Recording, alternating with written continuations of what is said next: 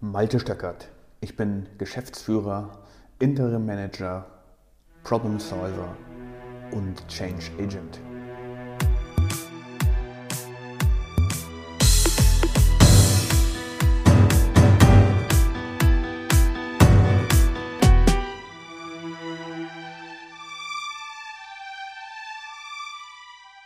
In der heutigen Episode geht es um die Kraft des Widerstandes.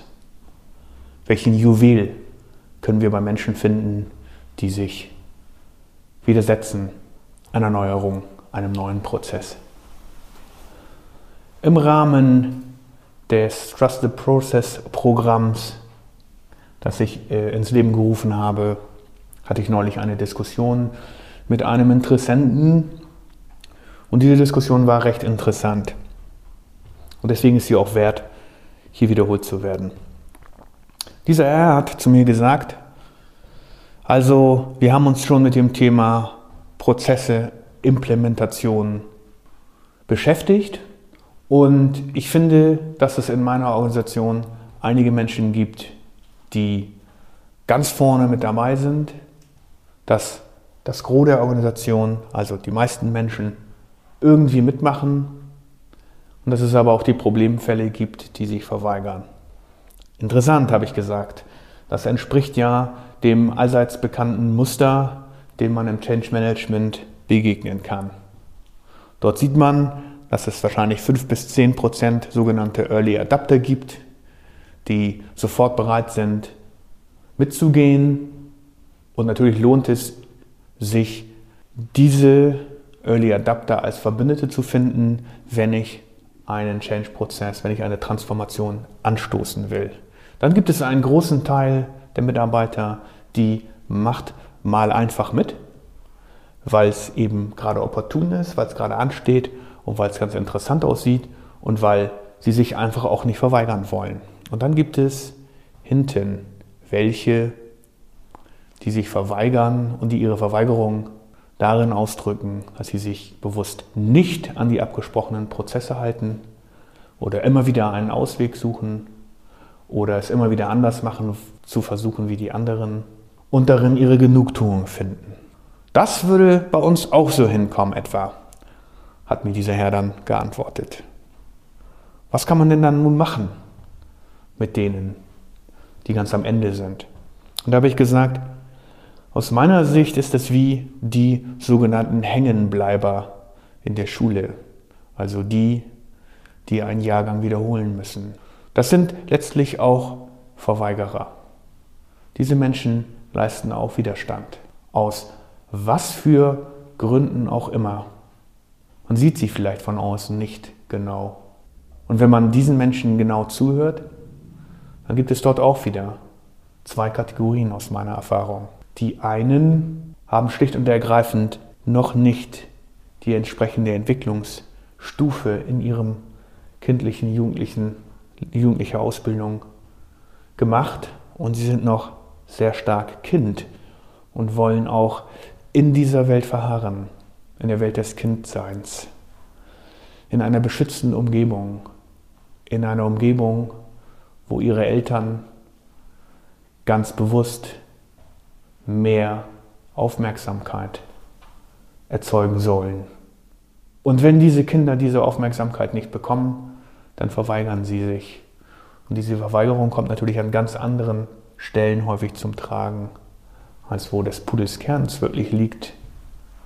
Weil natürlich haben Kinder und Jugendliche nicht immer die richtigen Worte parat, um für sich selbst zu argumentieren, um für sich selbst zu zu artikulieren, was sie denn ganz genau bedrückt, wo denn ganz genau der Schuh drückt. Da aber unser Schulsystem nicht dafür ausgelegt ist, sich um die zu kümmern, die besonders gut sind oder die, die besonders schlecht sind, sondern um die große breite Masse, fallen diese Menschen natürlich hinten runter. Und wir bestrafen sie, unser System bestraft sie, indem sie eine Schulklasse wiederholen müssen. Ich persönlich hatte in der Schule nie große Probleme mit dem Lernen bin auch keiner von diesen Hängenbleibern. Aber ich hatte immer Freunde, die Probleme hatten, den Schulstoff zu verstehen. Und deswegen kenne ich ein klein wenig deren Nöte und Sorgen. Und hier gibt es nochmal die zwei Kategorien. Die einen, die sich verweigern, weil sie sich verweigern wollen und das ganze System für nutzlos halten, für sich selber und ihr Leben nicht erkennen, dass es sinnvoll ist zu lernen, die vielleicht auch keinen Spaß daran haben zu lernen. Und dann gibt es die, die das aus einem bewussten Grund heraus machen. Und diesen Grund kennen sie entweder noch nicht ganz genau oder er kommt aus einem ganz anderen Bereich. Und so ist es in unserem beruflichen Leben auch, wenn wir vor Veränderung stehen oder wenn wir vor Transformation stehen. Wir sind immer happy, wenn wir diese Early Adapter haben. Wir sind immer happy, wenn wir die haben, die vorne weggehen, die mir als, äh, mit denen wir eine Allianz gegründet haben, mit denen wir wissen, alles klar, die sind extrem progressiv. Es macht total Spaß, mit denen Neues zu kreieren. Die sind auch kreativ, die haben tolle Ideen, manchmal vielleicht ein bisschen zu viel. Aber gut, das kriegen wir dann auch eingefangen. Und so macht es besonders viel Spaß, mit diesen Early Adaptern zu arbeiten. Und das macht auch absolut Sinn. So, dann warf mein Gesprächspartner ein, okay, und was mache ich denn jetzt konkret mit denen, die hinten dran hängen? Mit denen, die sich verweigern? Und da habe ich gesagt, ja, meine Empfehlung ist, dass Sie da ganz genau hinhören. Aus welchem Grund verweigern Sie sich? Verweigern Sie sich, weil Sie nicht mehr Teil der Organisation sein wollen, weil Sie vielleicht für sich selbst erkannt haben, dass Sie in der Organisation nicht mehr weiterkommen, weil Sie für sich erkannt haben, dass Sie eigentlich eine Anstellung außerhalb der Organisation anstreben würden wollen, weil die internen Reize einfach nicht mehr heiß genug sind, nicht mehr sexy genug sind, liegt es daran, dass vielleicht eine gewisse Art von Müdigkeit da ist. Müdigkeit, die Tätigkeiten noch immer so auszuführen, wie es schon immer war. Und dann müssen Sie genau abschätzen, inwiefern dieser Verweigerer der Organisation schadet. Schadet er aktiv, weil die Verweigerung darin endet, dass bei anderen Frust ausgelöst wird? Oder sind es Menschen, die ganz bewusst sich verweigern, weil sie keine Möglichkeit haben, ihre Sorgen und Ängste zu äußern? Und das ist ja das gleiche wie in meinem Beispiel mit den Schülern. Viele Schüler wollen aus meiner Sicht lernen, aber so wie der Lernstoff aufbereitet ist, haben sie keinen Zugang dazu. Wäre es nicht Aufgabe des Systems, der Schule, dafür zu sorgen, diesen Schülern andere Lernanreize zu geben? Wäre es nicht Aufgabe der Eltern, ganz genau hinzugucken, warum der Junge oder das Mädchen Lernschwierigkeiten hat, anstelle mit massiven Drohungen oder gar Maßnahmen das Kind weiter zu verunsichern?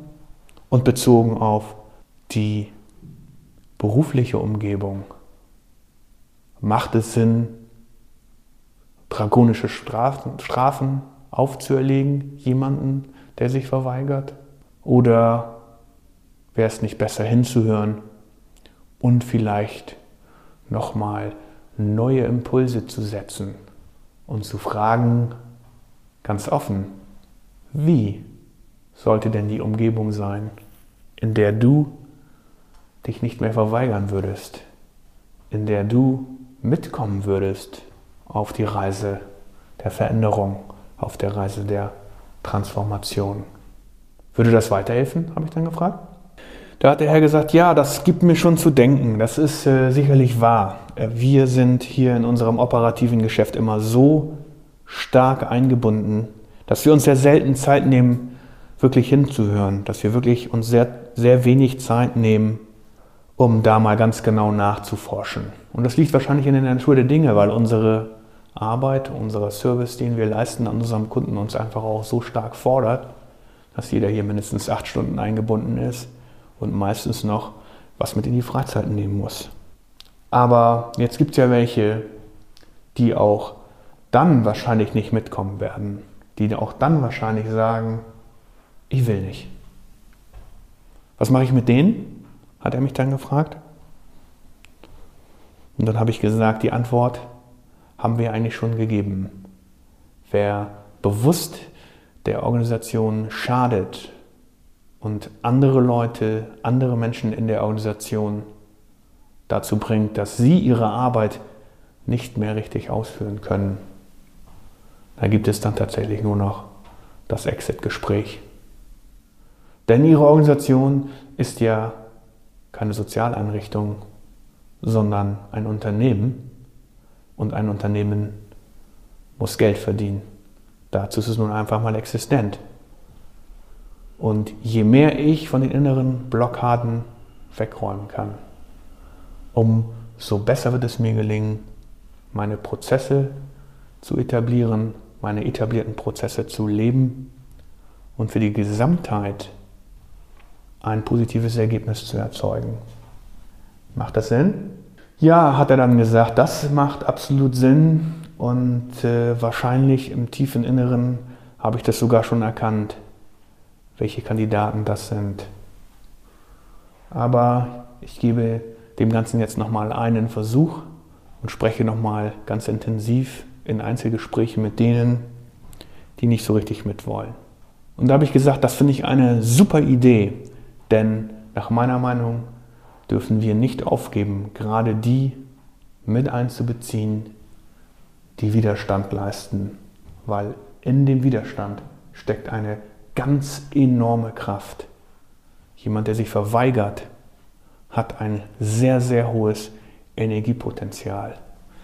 Wenn es uns gelingt, dieses Energiepotenzial umzuwandeln in die richtige Richtung und wir alle einen Kurs Nord-Nordwest einschlagen und hart am Ruder sind und alle mitmachen, dann wird jedes Transformationsprojekt zum vollen Erfolg. Aber ich will auch nicht ausschließen, dass der eine oder andere gerne vom Bord gehen möchte.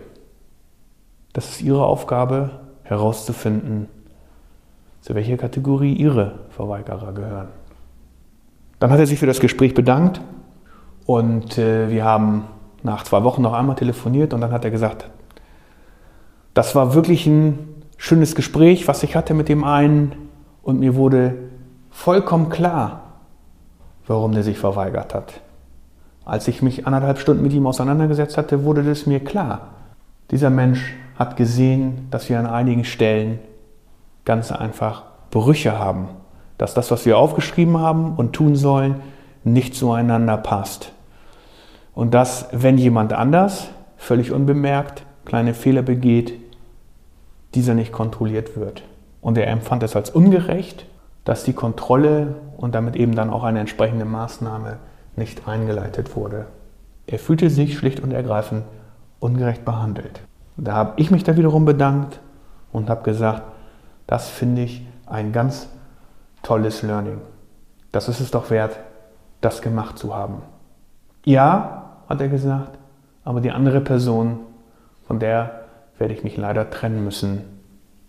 Denn das ist ein notorischer Verweigerer, der keinen Sinn daran sieht, gemeinsam im Team zu arbeiten. Und das macht mich an dieser Stelle doch schon ein bisschen traurig, weil es ist ein sehr langer Mitarbeiter, mit dem ich zusammenarbeite. Und da habe ich gesagt, gut, das verstehe ich. Klar ist es immer eine bittere Sache einzusehen, dass die, die wir ausgewählt haben und die, von denen wir denken, dass sie zu uns passen, wir dann feststellen, dass es doch nicht so ganz ist. Und dass man nach langen Jahren der Zusammenarbeit die Zusammenarbeit einfach auflösen muss. Aber das ist eben auch Teil des Businesses, über das sehr wenige Menschen wirklich offen mal reden. Ich finde gut, dass Sie das gemacht haben. Ich finde gut, dass Sie die, diese beiden Entscheidungen getroffen haben. Ich finde gut, dass Sie jetzt wieder neue Energie haben, um in die richtige Richtung zu gehen. Dann haben wir uns verabschiedet und mein Learning daraus ist ganz einfach, dass in dem Widerstand eine ganz enorme Energie steckt. Und wenn es uns gelingt, diese Energie umzuwandeln und in die richtige Richtung zu lenken, dass es ein ganz neuer Boost sein kann auf dem Weg des Wandels, auf dem Weg der Transformation. Liebe Hörer, vielleicht hattest du schon ähnliche Erfahrungen, vielleicht auch nicht. Vielleicht konnte ich dir eine Anregung geben, warum es in manchen Veränderungsprojekten nicht ganz so richtig läuft und warum sich manche Menschen verweigern. Vielen Dank fürs Zuhören. Wenn dir diese Folge gefallen hat, dann hinterlasse mir doch eine Bewertung auf Apple oder Spotify. Ich freue mich auf das nächste Mal.